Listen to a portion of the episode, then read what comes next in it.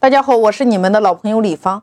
那么我们第三个阶段分红之道，如何来提升你的格局和境界？我会以案例的形式带着大家一步一步来拆解。那么今天我给大家讲的这个案例，你们三个人需要经营一家儿童摄影店，在这个地方，我给大家的建议，你一定要注册成有限责任公司，你承担的责任叫有限责任。如果今天你登记的叫个体工商户。那么你承担的叫无限连带责任。在这个案例当中，你的条件是你有儿童店五年的从业经验，缺点是你没有资金。你的同学和你的邻居有钱，愿意给你投钱，由你来经营这家儿童店。最终你们三个人协定，你同学和邻居不参与经营，你全职运营。你同学出资四十五万，邻居出资四十万，你出资五万。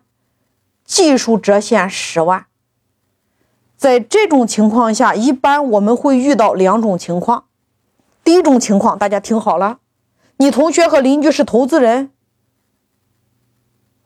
如果说今天投资人如果说投大钱占小股的话，如果你同学和邻居占百分之二十，你占百分之八十的话，对于两个投钱的人来说，他们会觉得非常的不公平，因为他们真金白银出了八十五万。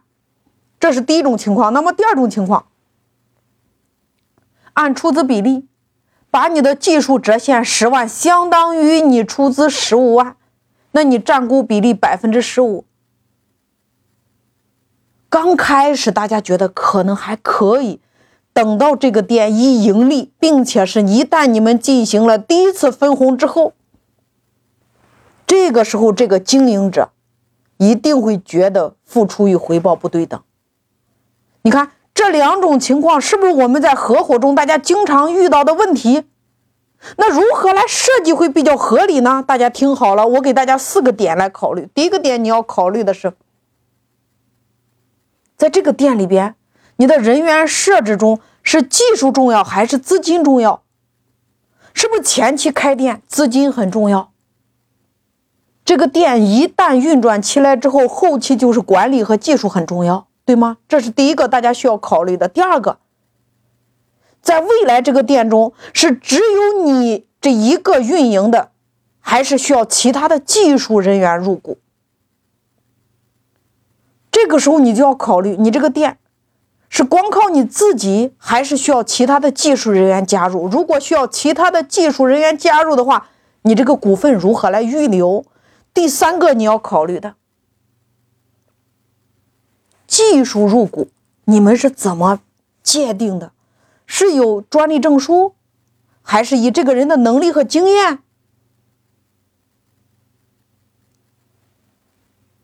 大家需要考虑。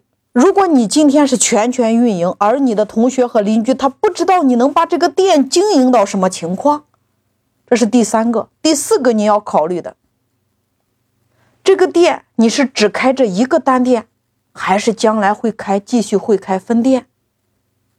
你注册的形式，我前面有讲过，有限责任公司承担的叫有限责任，个体工商户承担的叫无限连带责任。所以说，大家一定要想清楚你面临的这四个问题，你需要考虑的。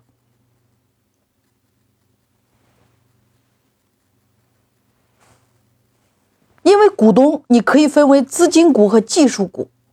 在这个案例当中，我给大家的建议，你们既然分资金股和技术股的话，你可以以三年为一个节点，你们共同来商定每一年的资金股和技术股的占比，形成一个动态的分配模型。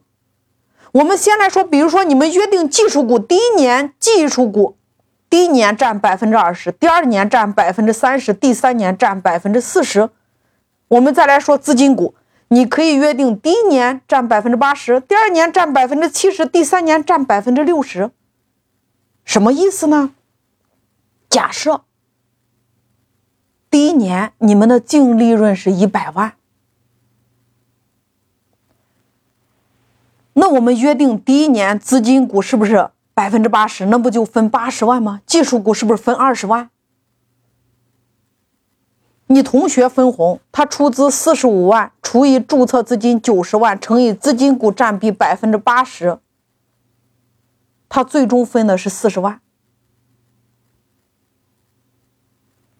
你的邻居出资四十万，除以九十万，乘以资金股占比百分之八十，你的邻居分了三十五万。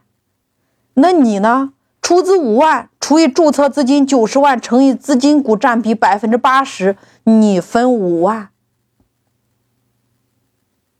这是资金股第一年的分配。那我们再来说，第一年技术股分配占百分之二十。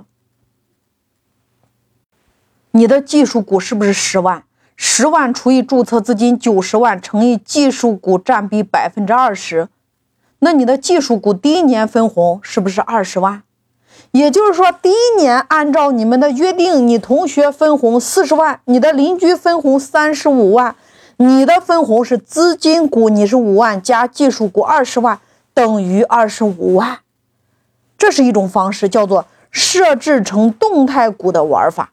那么接下来我们再来说一种，那对于技术股来说，也就是说他没有出钱的人的玩法，你也可以叫做。你按照店的年度销售额，或者说你的利润指标来做一个设置。你比如说，你们可以这么约定：技术股的分红等于它完成的销售额除以假定的销售额，再乘以技术股的占比。假设第一年你们三个人定的销售额是五百万，但是你第一年只完成了四百万。那你技术股的分红就是四百万除以五百万乘以技术股，第一年你们约定是百分之二十的分红，也就是说第一年你的技术分红叫十六万。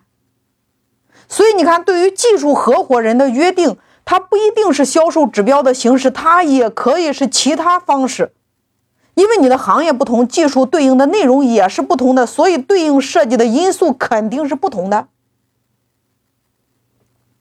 所以在动态设计的指标上，你要结合你合伙人的实际情况和你们项目的本身来进行设计。然后你一定要记住，设定一个周期，比如两年、三年、四年，稳定之后，最终你再形成一个固定的股权比例来进行工商的变更登记。或者说，你们可以先假设。以达到的情况为依据来进行工商注册，所有的约定在你们的股东协议中进行约定。你要做好退出机制的约定。如果在约定的时间内未达到的话，那需要把未达到的那个部分对应的股权进行回购。所以，合伙股权重在设计。简单的来说，就是把分手的理由一定要写清楚。股权激励不是让今天公司所有的人都成为股东，而是让公司所有人都有机会成为股东，这是核心。股权激励的核心目的，并非仅仅在于你培养了多少个股东，而是在于你打造了多少个像老板一样思考和行动的合伙人，这是核心。